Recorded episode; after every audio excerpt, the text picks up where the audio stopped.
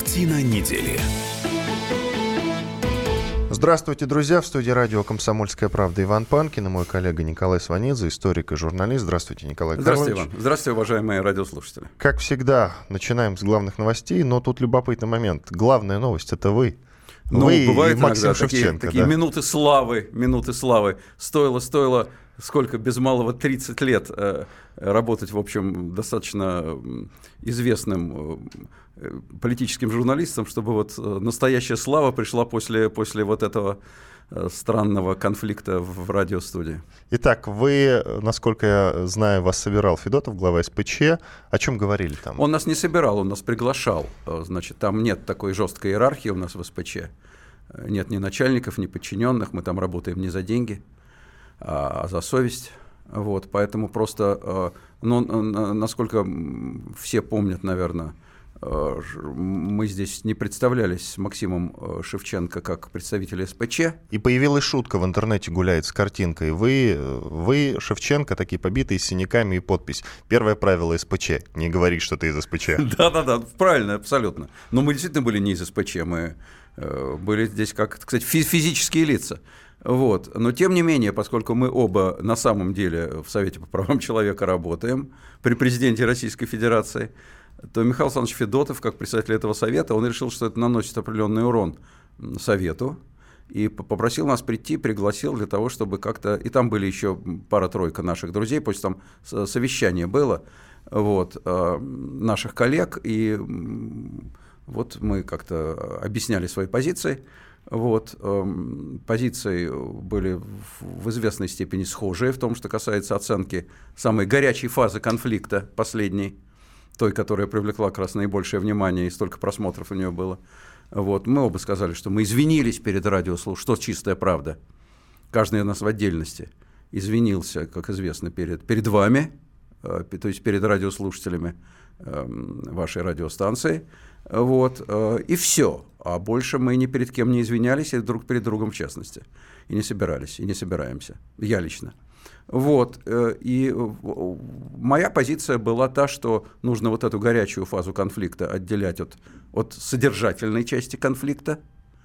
Вот. Э, и здесь нас как-то героические усилия были предприняты Михаилом Александровичем Федотовым, чтобы нас примирить. Примирение не получилось я, я, я мириться отказался и, и от рукопожатия отказался, вот, сказав, что ситуация, на мой взгляд, конфликт не ситуативный и даже не идеологический. Дело не в том, что кто-то за Сталина, кто-то против Сталина. Это не важно. Можно разговаривать с людьми, имеющими разные взгляды друг с другом. Вот. А, а речь идет о конфликте морально-этическом. Вот. И я поэтому от примирения отказываюсь в общем, немалые дети, чтобы сегодня э, оскорбление, завтра примирение с обнимашками и рукопожатиями. Я против такого рода легкомысленного отношения к жизни. Э, и, но на наших рабочих отношениях в СПЧ это никак не отразится. Во всяком случае, в том, что касается меня как, как я э, был в контакте в рабочем с Максимом, так я и буду с ним в контакте, и э, наши личные отношения никого не должны волновать и никак не отразятся на работе. С учетом вот. того, что э, вот общая линия поведения вашего СПЧ, оценка событий, она совпадает, да? Ваш взгляд вообще Оц... на вещи? Нет, нет, нет, оценка совпадает в чем? Оценка наша с Максимом. Да, ну, по линии я, СПЧ именно. Как, я вот что по линии СПЧ она совпадает с тем, что, во-первых, конфликт не имел никакого отношения к нашему членству в СПЧ. Абсолютно. Конфликт отдельно, СПЧ отдельно. И, во-вторых, э, то, что касается вот этой последней, повторяю, э, физической фазы конфликта, мы напомнили о том, что каждый из нас аудитории радиостанции принес извинения. Все. Я имею в виду, что в большинстве случаев ваши взгляды по линии СПЧ совпадают. Э, они по каким-то направлениям совпадают, по каким-то нет. Давайте послушаем комментарий писателя Михаила Веллера. Мы ему позвонили, он не встал ни на чью сторону, сказал, что творческие люди, всякое бывает. Но вот вторая часть того, что он нам наговорил, я предлагаю вот вторую часть послушать. Простите ради бога, но уже 30 лет скоро этой шутки. Ой, Сталин-то что творит? Как давно умер? А мне эту газету за свежую продали. Я полагаю, что этот несчастный фильм «Похороны Сталина» и все эти разговоры давно пора забыть. В мире нет второй страны, где устраивают бесконечные дискуссии по поводу тех, кто умер уже скоро сто лет как. Вы знаете, у нас такое количество актуальных проблем, требующих немедленного решения, что уже хотелось бы буквально категорически не рекомендовать к обсуждению фигуры Сталина и Ленина. Михаил Веллер, писатель, который недавно сам стал ключевым персонажем аналогичной ситуации на другой радиостанциях Москвы. Там он бросил стакан с водой в соведущую Оксана Бычкова, нет? Как ее звали, э, соведущая? Оля Бычкова. Оля Бычкова, да. Вот. Э, но сейчас он... Не в соведущую, а в ведущую. ведущую. Он, он, он, потому что на, в линейке особое мнение, э, вот есть ведущие, а есть пригла- постоянные приглашенные гости. Но это не суть, он, это да. нюанс. Я понял. Кинул девушку, стал персонажем аналогичной ситуации. Вот он, видите, он сейчас поэтому здраво Вот здесь как рассуждает. у нас с вами. Вы ведущий, а я приглашенный гость. Понятно. Вот. Но, тем не менее, вот мне нравится вот этот акцент. Действительно, почему только в нашей стране до сих пор продолжаются споры и доходит даже до драки, когда мы говорим про Сталина, про других каких-то исторических личностей. Вообще я, об истории. Я согласен говорим. с оценкой Михаила Иосифовича абсолютно в данном случае. Давно пора вспомнить о том, что этот человек помер в 1953 году, в 1900. 65 лет будет в начале марта. Да, то есть, с момента то есть действительно 5 марта 1953 года, значит, будет 65 лет, как он помер, но горячность дискуссий свидетельствует о том, что их нельзя снять вот так мгновением руки. Э, это значит, что, знаете, даже дискуссии про Ивана Грозного, а как известно, Сталин воспринимается как своего рода реинкарнация Ивана Грозного, вот, они такие исторические близнецы – даже фигура Ивана Грозного горячие споры вызывает. Вот. Это, это все для нас по-прежнему актуально. Мы реально, по-видимому, Сталина не похоронили. Вот э, фильм «Покаяние», как мы помним, Тенгиза Абуладзе, который вышел еще в конце 80-х годов на, на советские экраны, он, по-видимому, до сих пор актуален. Любопытный момент. Мне вот не совру, скажу, раз 50 задали один и тот же вопрос. А он на радио-то «Комсомольская правда» после этого приходить будет? Ну, имеется в виду Николай Ну, я здесь, я, я здесь. Да, я, я говорю, А, а что, в чем мы-то виноваты? Я не понимаю, мы тут при чем? А, и еще вот любопытный момент, мне кажется, от Просвернина услышал, а может быть и нет, могу ошибаться, но вот такой тезис. Э, в драке разглядел, э, вот, кто-то из этих людей, э, разглядел в драке дискредитацию интеллектуального класса. Интеллигенты должны быть в глазах народа какой-то мутной публикой, которая пьет водку, дерется и бессмысленно пучит печальные глаза. Вот что вы можете на это сказать? Это личное мнение Егора Просвернина, какая должна быть интеллигенция в глазах народа. Э, если интеллигенция... Он имеет в виду, что сама драка — это Я дискредитация. понимаю. Если интеллиг... Вы знаете, это э, палка о двух концах. Вот, вот смотрите, здесь ведь речь идет, я уже говорил, не о Сталине. Эм, и, и, и почему я отказался мириться с, с эм, Максимом Леонардовичем Шевченко. Э, тут же дело, речь идет не о том, там, э, кто как относится к Сталину. Речь идет о том, что э, я воспринял его манеру разговора со мной, манеру разговора. Его реакция на пощечину была абсолютно, на мой взгляд, нормальной. Никаких претензий нет. А как бы кто себя повел, получив пощечину? В эфире, не в эфире. Значит, а вот э, здесь ни, ни, ни, никаких претензий. Э, а вот как он, что вызвало эту пощечину? А вызвало эту пощечину, на, на мой взгляд, странная, такая троллинговая, э, неуважительная манера разговора со мной, которая в конце концов э, завершилась, наконец, вот э, нек, некий, некой его, его фразой, которую я воспринял и до сих пор воспринимаю как оскорбление для меня большое. Потому что то, что связано с памятью э, солдат, погибших в Великую Отечественную войну, это для меня свято. Вот, э, вот это важно. И в этом случае вообще принято. Вот если, скажем, человек вас оскорбляет в коридоре, и никто не слышит, кроме вас и его. Вы ему даете пощечину, и это нормально. А если он то же самое делает, делает под камеру в студии, э, и слушают, слушают сотни тысяч или миллионы людей, то вы вроде как не должны отвечать, а должны проглотить потому что иначе получается потасовка в студии. Вот, вот здесь есть определенная неразрешенная этическая ситуация, которую разрешить никто не в состоянии.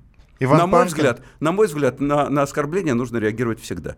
Иван Панкин и историк-журналист Николай Сванидзе в студии радио «Комсомольская правда». Через пару минут продолжим.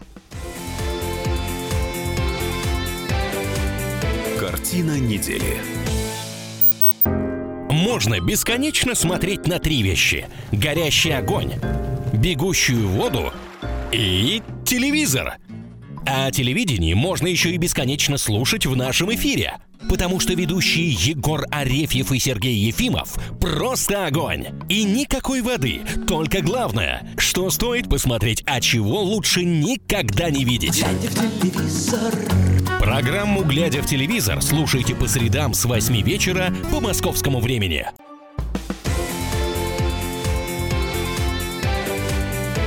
Картина недели. Иван Панкин, а также историк, журналист Николай Сванидзе в студии радио «Комсомольская правда». Продолжаем обсуждать драку, которая случилась здесь, в студии радио «Комсомольская правда» в, во вторник на этой неделе. А, Николай Карлович подрался с Максимом Шевченко, другим известным журналистом. Ну, я не знаю, можно ли говорить подрался, Нет, кстати. нельзя. Потасовка это была Не- такая не- небольшая. не- Нельзя это назвать дракой. Ну, скажем так, да, физическое выяснение отношений э, имел место, да. Ну, как, какая драка? Ну, что мы тут э, молотили друг друга Ну, кулаками? мордобоя Это- не это было, мордо- хотя, мор- конечно, в мордо- принципе, мор- дошло. Я просто мордобой. мордобой подразумеваю под другим, когда Ну да. несколько Да, чуваков да, да. с кулаками. Э, Владимир Соловьев, известный журналист, вот что сказал на следующее утро о драке, что в ней виновата, в потасовке виновата ведущая радиорубки. Николай Карлович, вам слово. В- Чем вы можете ответить? Ну, Виновата знаю, Елена Афонина Не или знаю, нет? у- у Владимира Рудольфовича, наверное, если ему задать вопрос, наверное, он бы более, более конкретно обосновал свою позицию. Он очень опытный, высокого класса ведущий как раз. И... Но насколько я вот помню ситуацию, я ее, естественно, прекрасно помню, я не думаю, что ведущая могла что-то конкретное сделать. Потому что два тоже взрослых, опытных и, и эмоциональных человека, ситуация вышла из-под контроля, как она ее могла под этот контроль вернуть, ну, не знаю, не знаю. Давайте послушаем фрагмент из поста юмориста Семена Слепакова. Написал он у себя в Фейсбуке такой, знаете, странный пост, вот фрагмент предлагаю послушать. Я просто даже не знаю, как его описать. Такой, знаете, рассказ нафантазировал. Ну, в принципе, у Семена Слепакова на его странице в Фейсбуке много достаточно интересных сатирических рассказов. Э, Этот мне понравился меньше, чем те, которые я читал до этого, но тем не менее. Давайте послушаем фрагмент. Сванидзе понял, что противник намного сильнее и справиться с ним голыми руками невозможно. Но и проглотить обиду он тоже не мог. Шевченко стоял напротив, упиваясь легкой победой и безнаказанностью. Его наглое лицо расплылось в надменной улыбке. Сванидзе огляделся. На столе прямо перед микрофоном стояла бутылка Ессентуки-4. Внезапно в немолодом журналисте с немецким отчеством взыграла горячая грузинская кровь. Он схватил бутылку за горлышко и ударил ей по краю стола. В руке Сванидзе оказалась стеклянная розочка с острыми краями. «На, сука, нах!» Вырвалось откуда-то из глубины Сванидзе. И рука сама нанесла удар. Я забыл сказать, что сам Максим Шевченко зачитал уже этот пост и выложил А, я смотрю, своем... смотрю, смотрю голос его, голос Да, вроде да, его. да, Я не знаю на голоса Слепакова, но, но по-моему, это был голос Максима. Выложил у себя на канале в Ютьюбе, тоже зачитал вечером, как только пост появился на странице Семена Слепакова. И вот, собственно, сейчас уже собирает э, лайки и просмотришь. Но вы же прочитали текст, Я да? прочитал текст, да. Что можете сказать? Ну, э, две вещи. Во-первых, э, я считаю, что имеет полное право на существование, потому что ситуация вовсе далекая от трагедии произошла и даже от драмы. Ничего страшного не произошло, на мой взгляд. Вот, и все это поддается вышучиванию абсолютно с любой позиции, в том числе и с той позиции, которую предлагает Слепаков. Э, Во-вторых, я понимаю, почему это так радостно э, озвучил Максим Шевченко потому что позиция Слепакова, вот эта м, шутливая сценка, которую представляет Слепаков, а э, она там имеет продолжение э, большое, вот, она выставляет как раз меня в свете ироническом, а, взялся, взялся за, за розочку, там что-то, а Максима в свете таком брутальном, что, в общем, Максиму приятно, по всей видимости. Вот. И, и надо сказать, что это неправда. Если, если эту картинку воспринимать как какое-то отражение реальности, то главная ложь здесь в том, что я за розочку не брался. То есть я, я, я, я не использовал никаких предметов и, и, и- не привел, э, никак, ни- ни- мои действия не, не могли быть восприняты как там, не знаю, как разжигание конфликта. Нет. А, а повторяю еще раз, это позиция Слепакова, которая ну, имеет право на существование, как всякая шутка. А у меня вопрос. А зачем, можно ли рассматривать тот факт, что Максим Шевченко озвучил, пост выложил у себя на канале в YouTube, как эскалацию конфликта? Прошло достаточно много времени. Ну зачем? Просто это провоцировать. Не, ну. Это не эскалация, я не согласен.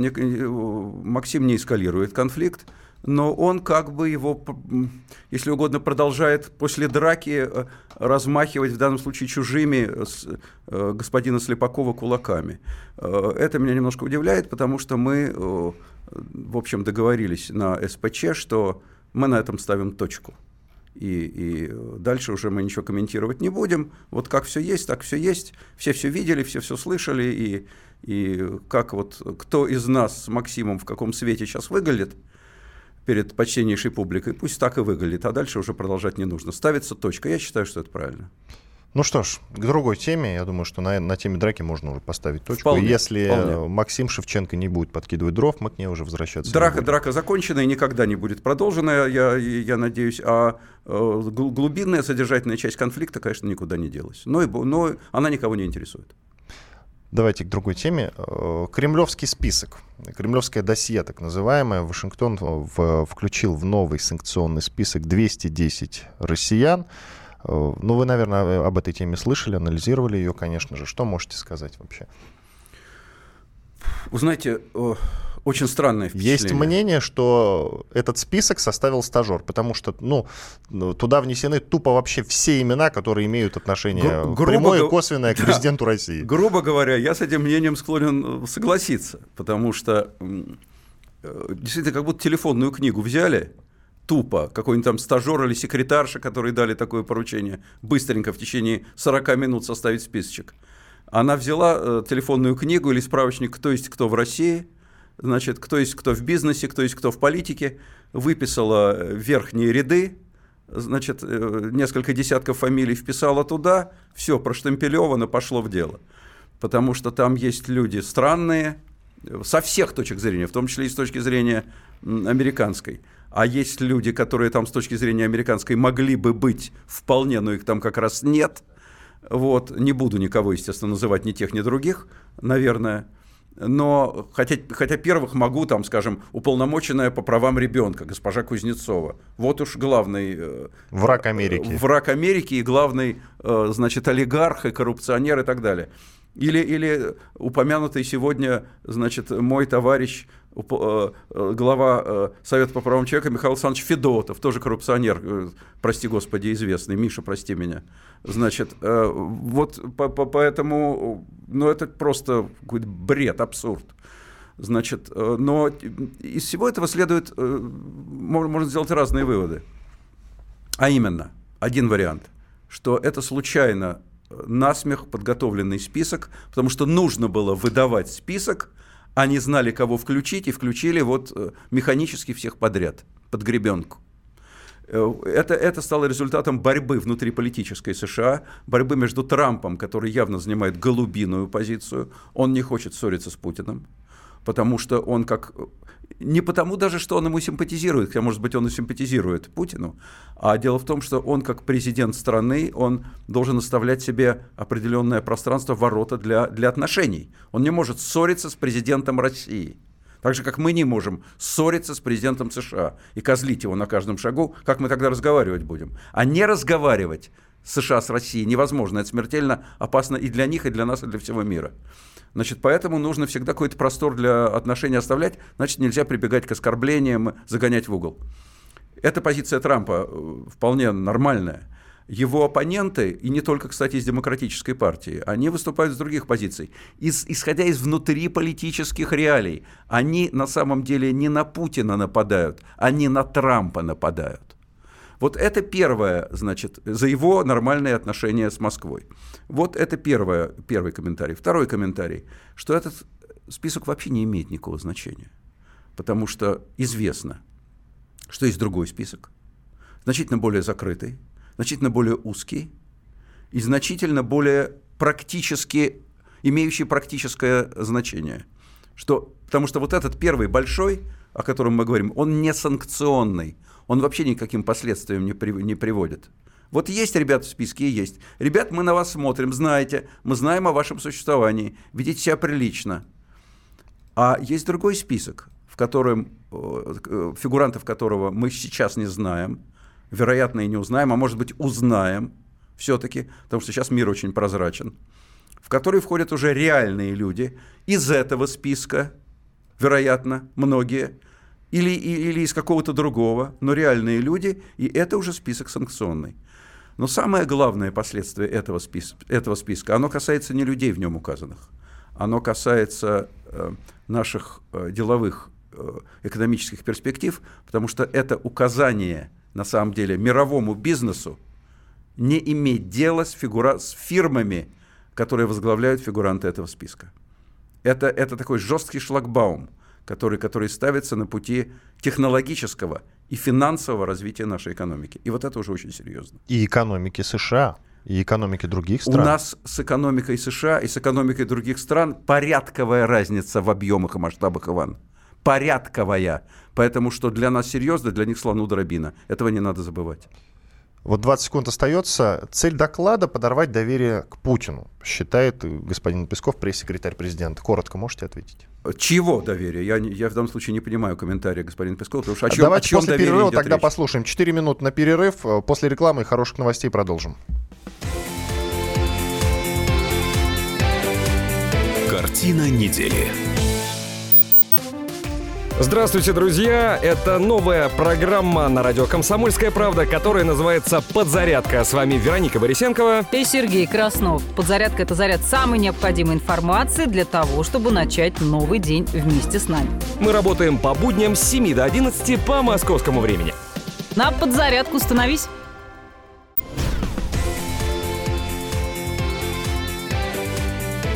Картина недели. Иван Панкин и Николай Сванидзе, историк-журналист. Продолжаем разговор. Мы обсуждаем так называемое кремлевское досье, в которое, которое опубликовал Минфин США, в нем, скажем так, приближенные президента России, представители бизнеса, чиновников, политиков и так далее и тому подобное. Мы уже начали об этом говорить. Давайте послушаем, что по поводу этого кремлевского досье, так называемого, кремлевского доклада, сказал пресс-секретарь президента Дмитрий Песков придание публичности такого максимально возможного списка, просто всего и вся, наверное, потенциально может наносить ущерб и имиджу, и реноме, и нашим предприятиям, и нашим предпринимателям, и нашим политикам, и членам руководства. Не первый день мы живем в условиях достаточно агрессивных проявлений в наш адрес, поэтому здесь не нужно предаваться эмоциям. Сначала нужно все понять, а потом уже сформулировать позицию. Если вы прочитаете текст, заголовок этого документа, ведь это все делается в соответствии с законом о противодействии врагам США. Поэтому де-факто вся вот эта группа лиц названы врагами США. Ну вот это, это подход, это заявление. Пресс-секретарь президента Дмитрий Песков. Вам слово, Николай. Ну вот э, что, что значит знакомиться с высказыванием человека полностью или, или в известной степени выдернутым из контекста. Вот э, с тем, что сказал Песков, э, Дмитрий, то, что я сейчас слышал, я абсолютно согласен на самом деле. На, на мой взгляд, это адекватная реакция. Сложно спорить. Да, это э, ставит под удар э, реноме России и так весьма э, сомнительное в мире, в значительной части мира, к сожалению. Вот очень, в очень многих странах и в очень многих общественных организациях э, на разном уровне, не только политическом и государственном, но и уровне общественного мнения, и уровне СМИ. Сейчас э, э, реноме нашей страны под большим вопросом. И оно ставится снова под этот вопрос. С этим я согласен. В мире. Потому что вот были какие-то комментарии, что это, значит, они хотят помешать президенту Путину на выборах. Вот это детский лепет никак американцы не могут помешать президенту Путину на выборах. Чем больше они будут ругать Путина, тем, тем выше будет его рейтинг в нашей стране, потому что Америка сейчас для нас жупел, для значительной части наших сограждан, для подавляющей части наших сограждан. И, и похвала в устах Америки – это минус для политика публичного, а, а, а критика в устах Америки – это, наоборот, плюс. Вот, поэтому, если бы они хотели снизить шансы Путина, наоборот, они бы его хвалить должны были. Но, но, но, но, но, но что касается вот международной репутации и, и деловой, и экономической, о чем мы с вами вот перед перерывом говорили, конечно, она ставится под очень большой удар, несомненно. И просто практически, э, просто бизнесу международному не рекомендуется иметь с нами дело, а это очень серьезно. Прежде всего, еще раз повторюсь, это деньги и технологии. И это чревато для нас к сожалению, серьезными последствиями. В списке нет главы Центробанка Эльвиры Набиулиной, главы счетной палаты Татьяны Голиковой, нет и главы госкорпорации Роснана Анатолия Чубайса и экс-главы Минфина Алексея Кудрина. С чем вы связываете? Понятия, понятия не имею. Лиц. Значит, легче всего было, сказать, было бы сказать, что они системные либералы, значит, и поэтому американцы их считают своими и не включили в список. На мой взгляд, это тоже детский сад. Потому что если, если бы американцы прикинули, что называется, палец к носу, и решили бы, что им выгодно, что невыгодно, наоборот, они бы своих тогда прикрыли и в список бы включили, чтобы их не подставлять под удар здесь. Ах, вы не в списке, сукины дети? Ах, вы на Америку, наверное, работаете? У вас с ними, наверное, отдельные специальные отношения? Ну, получите гранату. Ну, если, если такие их тут засланные, значит, кроты, они бы их, наоборот, прикрывали по возможности. Поэтому я повторяю, дело, конечно, не в этом, на мой взгляд, а дело в в случайности этого списка, в поверхностности этого списка, у которого, у которого есть свои, свои случайно включенные и свои случайно не включенные. С чем это связано, сказать не могу, я не участвовал в его составлении. На это что, давайте послушаем мнение политолога, политолога-американиста Дмитрия Дробницкого. В социальных сетях сейчас почему-то стало очень модно обсуждать, что людей, которых нет в списках, это вот люди, которые неблагонадежны что на самом деле люди, нашедшие в себя списки, могут спать спокойно, они считаются верховно главнокомандующим политическим руководством России вполне благонадежными людьми. На мой взгляд, это какая-то странная немножко логика, потому что если внимательно посмотреть на предоставленный список, на мой взгляд, это просто а, определенного рода итальянская забастовка. Меня волнует гораздо большее количество фамилий там в правительстве и в руководстве наших э, госкорпораций. Э, но отнюдь не в связи с тем, что господин Мнучин за несколько тысяч километров отсюда внес их какой-то список или не внес. Меня интересует э, то, как они занимаются экономикой, а не то, э, какие там возможные, скорее всего, всякого рода отсутствующие сигналы, которых мы здесь придумаем, якобы нам послали оттуда. Я подозреваю, что, например, Чубайса нет просто по той простой причине, что Роснана вообще никакой деятельности не, не ведет.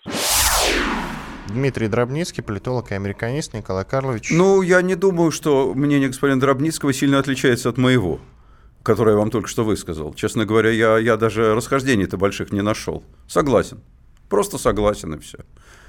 Я, я, я считаю, что этот список, он не заслуживает, вот я имею в виду, если не как появление этого списка. Появление этого списка само по себе как факт – достаточно грозный сигнал. А вот э, кто в нем есть и кого в нем нет, это здесь много случайностей, и это не очень интересно. А вы слышали о том, что сразу три главы российских спецслужб, СВР, ФСБ и ГРУ приезжали в США как раз э, на этой неделе? Слышали об этом? Они мне не докладывали.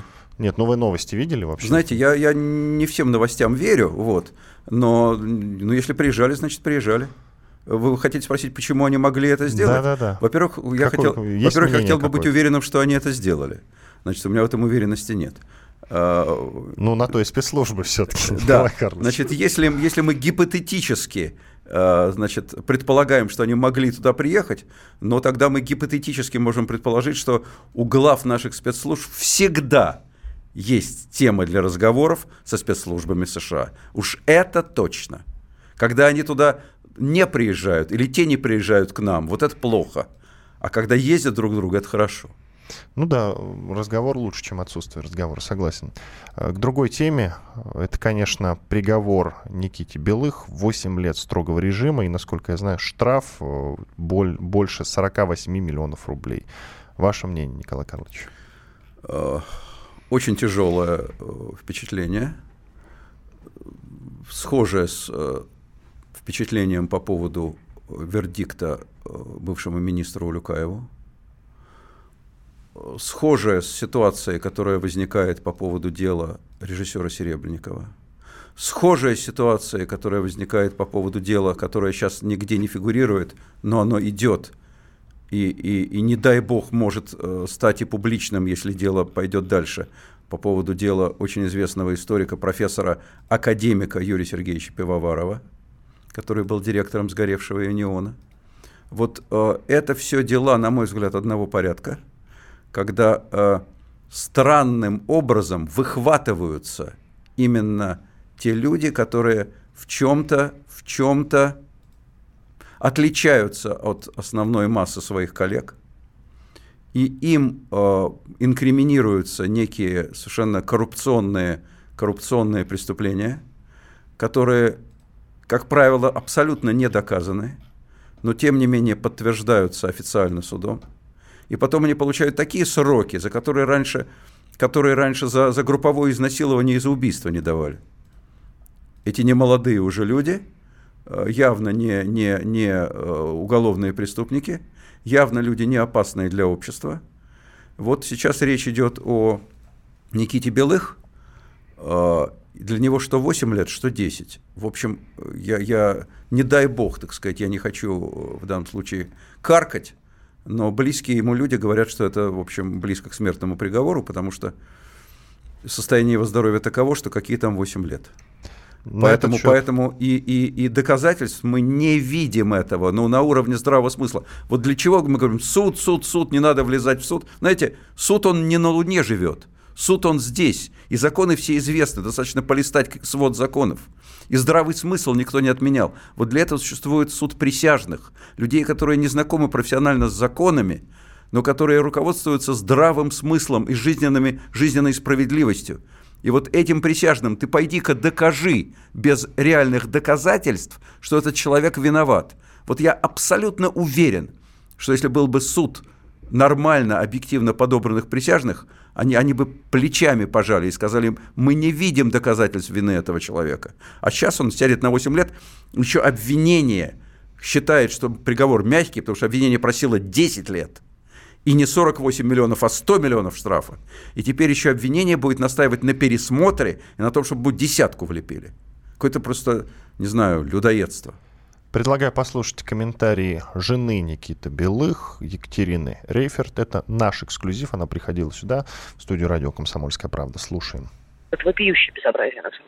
Но это просто до грани понимания самого правосудия. То, что сегодня судья Пресненского суда вынесла приговор 8 лет с зачетом, пребывание в СИЗО Лефортово, которое, в отличие от всех остальных СИЗО, имеет разрушительные последствия для психики и физического состояния. Это 6 получается, но 48 миллионов рублей штрафа. Мы собираемся, естественно, обжаловать приговор Мосгорсуд и далее по всем инстанциям вплоть до Верховного суда. Даже 6 лет зачет учетом для него это смертный приговор. Мы стоим перед выбором. Либо смириться с тем, что смертная казнь, либо, собственно, бороться.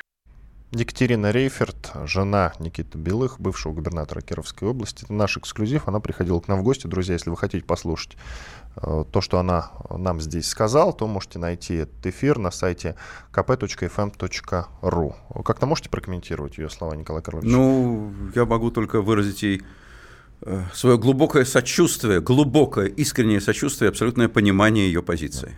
Давайте послушаем комментарий Алексея Мухина, известного политолога приговор в рамках закона. Понятно, что группа поддержки Никиты Белых пытаются представить его жертвой чуть ли не режима, но я напомню, что Никита Белых был губернатором Кировской области, являлся составной частью этого самого режима. Приговор нормальный, точно такой же приговор получил Алексей Улюкаев за аналогичное преступление, и поэтому здесь не сомневаться, не сожалеть не приходится. То, что часто группа поддержки Никиты Белых ссылаются на его болезненное состояние, но здесь только можно сказать, что это болезненное состояние не помешало ему совершать преступления. Поэтому данный аргумент, я считаю, не должен работать. Хотя, конечно, следить за его здоровьем необходимо. Алексей Мухин, известный политолог, вам слово, у нас 40 секунд. Категорически не согласен с господином Мухиным. Часть режима. Знаете, я не хочу сравнивать режим нынешний и режим сталинский. Они абсолютно несравнимы, но просто по аргументации я имею в виду. А когда при сталинском режиме сажали бывших там каких-то партийных руководителей, то тоже говорили, да что, они тоже часть режима. Чего же? Они совершили преступления, которые были доказаны. И теперь они несут заказание, наказание заслуженное. Вот это то же самое, что говорит господин Мухин. Иван Панкин и известный историк, журналист Николай Сванидзе в студии радио «Комсомольская правда». Если хотите, друзья, вы можете нам написать. Попадется какой-то интересный вопрос, я обязательно озвучу в эфире. WhatsApp и Viber плюс 7 967 200 ровно 9702. Оставайтесь с нами, через пару минут мы продолжим этот эфир. Картина недели. Здравствуйте, я Наталья Поклонская. Слушайте мой радиоблог на волнах «Комсомольская правда». Программу «Взгляд Поклонской» слушайте по вторникам с 17.45 по московскому времени.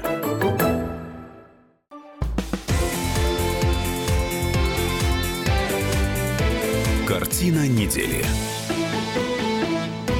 Иван Панкин и Николай Сванидзе, историк и журналист в студии радио «Комсомольская правда». Финальный четвертый финальная четвертая часть нашего эфира сегодняшнего. А, вот какая интересная тема. Польша вводит тюремные сроки за слова о причастности поляков к Холокосту и за отрицание преступления украинских националистов.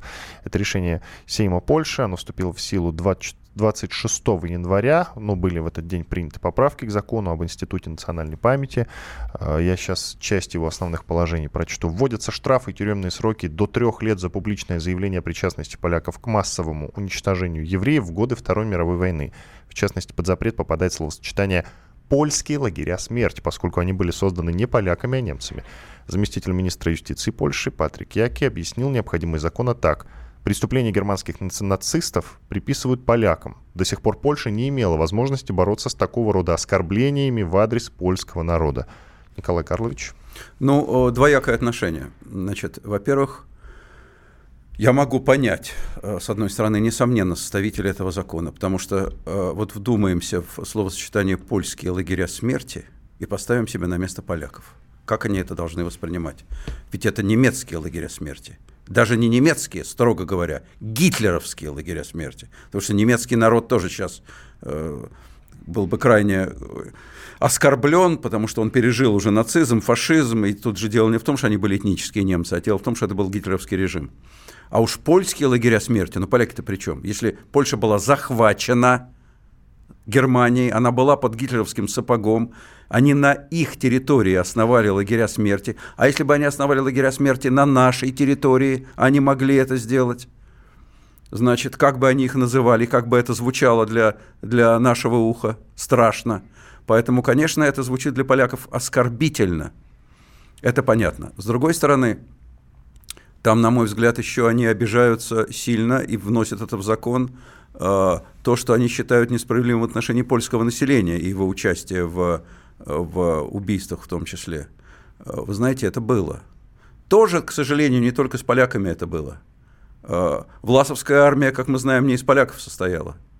И полицаи э, тоже были и украинские, и русские, и какие армия угодно. состояла из всех подряд. И, совершенно верно. Но, но она была все-таки не из поляков. Она была в основном... Поляки из, там были среди а, них. А, но она была в основном из граждан Советского Союза. Давайте называть вещи своими именами. Не знаю, я Значит, знаю, что поляки были среди ну, этнически них. там, ну, там могли кого быть, только не было, обвинять конкретно население Нет, страны нет, я не говорю стоит. о гражданах. Этнически могли быть кто угодно. Те, те, те поляки, которые после пакта Молотова-Риббентропа и э, вхождения э, нашей армии на территорию Восточной Польши, которую стали после этого называть Западной Белоруссией и Западной Украиной, в соответствии с секретными протоколами к пакту и в соответствии с договоренностями Сталина и Гитлера, вот те части Польши, которые вошли в состав СССР, поляки, которые там были, они стали как бы советскими гражданами, это все уже игра слов, неважно. Я говорю о том, что были, конечно, поляки, которые убивали евреев, несомненно. И я знаю страшную историю э, лагеря Собибор, в котором, в котором было восстание, единственное победившее за все годы Второй мировой войны восстание в, в лагере смерти, которое возглавлял советский офицер Печерский, который, который сейчас уже, слава богу, признан, признан героем и, и, и э, выдающимся совершенно персонажем. И потом э, они, они перебили полицаев, они вырвались из стен, из стен лагеря смерти. И многие из них были убиты местным населением. Лагерь Собибор на территории Польши. Это так. И это тоже часть правды. Правды очень э, страшной, очень драматичной. И поэтому здесь, на мой взгляд, нужно отделять э, правду от лжи. Да, польские лагеря смерти – это формулировка очень обидная, и, и, и, и оскорбительное для, для поляков, несомненно. Это были гитлеровские лагеря смерти на территории Польши. Но что отношение там в период гитлеровской оккупации, в том числе и к евреям, было разное, это тоже несомненно. Действие закона распростра... распространят как на граждан Польши, так и на иностранцев. От уголовного наказания будут освобождены ученые и деятели культуры. Поправки вступят в силу после того, как их одобрит Сенат и подпишет президент. И вот еще какой любопытный момент. Принятые поправки раскритиковали в Израиле. Ни один закон не изменит историческую правду, заявили в Министерстве иностранных дел Израиля. Ну, здесь понятно, вот, потому что вторая часть того, Но что... Почему историческую правду э, видят по-разному в двух странах? Естественно, ее повидят по-разному. А у нас с украинцами, скажем, некоторую историческую правду не по-разному видят? Согласимся. То, что связано там... Ну, там с, до безумия иногда доходит, а, а, у нас, а у нас правда, правда. везде доходит. А у нас с поляками историческую правду, вот в частности то, что я сейчас сказал, о, о наших отношениях, скажем так, до 1941 года и после пакта Молотова-Риббентропа не по-разному видят. И кто здесь прав, кто виноват, мы сейчас не будем останавливаться на этом. Очень часто, когда речь идет о, о э, острых периодах истории, связанных с отношениями двух стран, в этих двух странах по-разному эту историю видят. Это совершенно нормально. А вот, кстати, в, в самом начале-то нашего эфира Веллер сказал, что только в нашей стране до драки доходит, когда обсуждают что-то, что произошло там сто лет назад. Да? Смотрите-ка, я думаю, что если бы спорили, спорили представители Израиля и Польши, то тоже, может Это быть, внешне... даже до перестрелки дошло. Так бы, у нас, а у нас, когда в наших в эфирах общественных политических программ спорят представители нашей страны и Украины, не доходят до драки, доходят. Это в данном случае другое. Это когда когда доходит... Там политику они э, Нет, нет, нет. Это правило. речь идет, это история. Э, э, когда речь идет об отношениях между гражданами разных стран, это одно. У нас-то Виллер говорил про наши внутренние дела, и то до драки доходит. Кадыров предложил ввести уголовную ответственность за умышленное искажение правды о Великой Отечественной войне. Глава Чечни заявил Э, об этом в своем твиттере. Э, я его цитирую. Уголовная ответственность должна быть для тех, кто умышленно искажает правду о ВОВ. В Сталинградской битве ежедневно гибли тысячи наших солдат и офицеров, но армия выстояла, разгромила Паулюс, румынские, итальянские дивизии, хорватские подразделения. Вечная слава героям. Ну, то есть никакой конкретики. Абсолютно. С оценкой но... того, что произошло в период Сталинградской битвы, высказанной Рамзаном э, Ахмадовичем Кадыровым, я абсолютно согласен. А в том, что касается уголовного наказания для искажателей, вот для искажателей спросить, истории, как? А кто будет у нас э, главным толкователем? Рахмат, э, э, Рамзан Ахматович лично? Или, или, Максим Шевченко вместе или, с ним. И, да, совместно, может быть, с Максимом Леонардовичем. Я не знаю, кто будет толковать историю. И они именно будут истолкователи ее в последней инстанции. Вот как они сказали, так и правильно.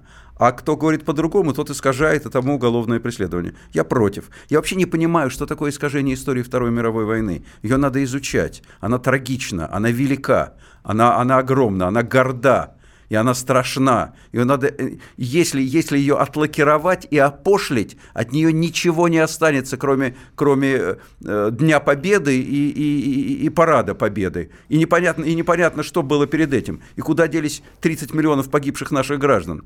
Э, э, э, вот категорически против. Искажение, что такое искажение? Искажение итогов? Что кто-то будет говорить, что Гитлер нас победил, что ли? Вот, вот я не понимаю, что такое искажение. Что мы не взяли Рейхстаг? Что такое искажение итогов Второй мировой войны? Не понимаю этого, честно вам скажу. Если, если кто искажает итоги и говорит, что Гитлер нас победил, но он психически больной человек. Это не уголовное преследование, это лечение. А если а, а, а все другое, это мы пытаемся докопаться до глубин, до причин страшной трагедии, которая привела к таким, к таким страшным потерям и, и, и к тому, что мы добились героическими усилиями нашего народа победой такой страшной ценой. Это как раз предмет был моего разговора с Шевченко в этой студии. Спортивный арбитражный суд оправдал 28 российских спортсменов, которые были отстранены Международным олимпийским комитетом. Итоговый вердикт по делам наших атлетов был оглашен в четверг, 1 февраля. Другие 11 спортсменов э, были отстранены лишь от Олимпиады 2018 года. Как можете прокомментировать? Ну, продолжается эта э, катавасия э, очень драматичная вокруг, вокруг Олимпиады Сочинской, вокруг Олимпиады предстоящей. Вы знаете, что я вам скажу? Значит, на мой взгляд, очень большая проблема состоит в том, что мы не про... наше руководство, политическое руководство, не продемонстрировало миру, я, я выношу за скобки МОК, и их этот футбол, которым они занимаются, они, с одной стороны, хотят угодить всем, с другой стороны, не хотят обижать Россию и так далее. Много политики. Я говорю о нас. Так вот, э, не продемонстрировали готовность э, признать, что у нас рыло в пуху, хотя об этом говорил президент. Если бы мы наказали наших спортивных чиновников, то мы бы этим выручили бы многих наших спортсменов. Когда наши спортивные чиновники оказались не наказанными, то это было воспринято в мире и в международных спортивных организациях как то, что мы уходим от ответственности. У нас слова расходятся с делом. Мы говорим «да, виноваты», а, а чиновников не наказываем. И таким образом вместо наших чиновников пострадали наши спортсмены. Мы фактически прикрылись нашими спортсменами. Они оказались крайними. Не чиновники, которые там черти чем занимались и довели до этой ситуации, а спортсмены оказались виновны. Вот это беда. И что с этим делать, я, честно говоря, не знаю. На мой взгляд, лучше поздно, чем никогда. А каких чиновников надо было наказать? Я поименно никого вам приводить не буду. Не знаю. Хотя некоторые имена у всех на слуху, естественно. Можно, можно, можно их вспомнить и без моей помощи. Как вы считаете, повторится ли подобное, или все-таки Россия сделала выводы из вообще из всей этой истории СМОК, пока, которая тянется уже больше года, мне кажется? Пока, пока вывод был сделан правильный только один, а именно было решено, что все-таки чистые э, спортсмены должны ехать. На мой взгляд, это правильное решение. Иван Панкин и Николай Сванидзе, известный историк и журналист, были в студии радио «Комсомольская правда». Что ж, вернемся ровно через неделю, в следующее воскресенье. Оставайтесь с нами. Счастливо, дорогие друзья. Картина недели. Товарищ адвокат! Адвокат! Спокойно, спокойно. Народного адвоката Леонида Альшанского хватит на всех. Юридические консультации в прямом эфире. Слушайте и звоните по субботам с 16 часов по московскому времени.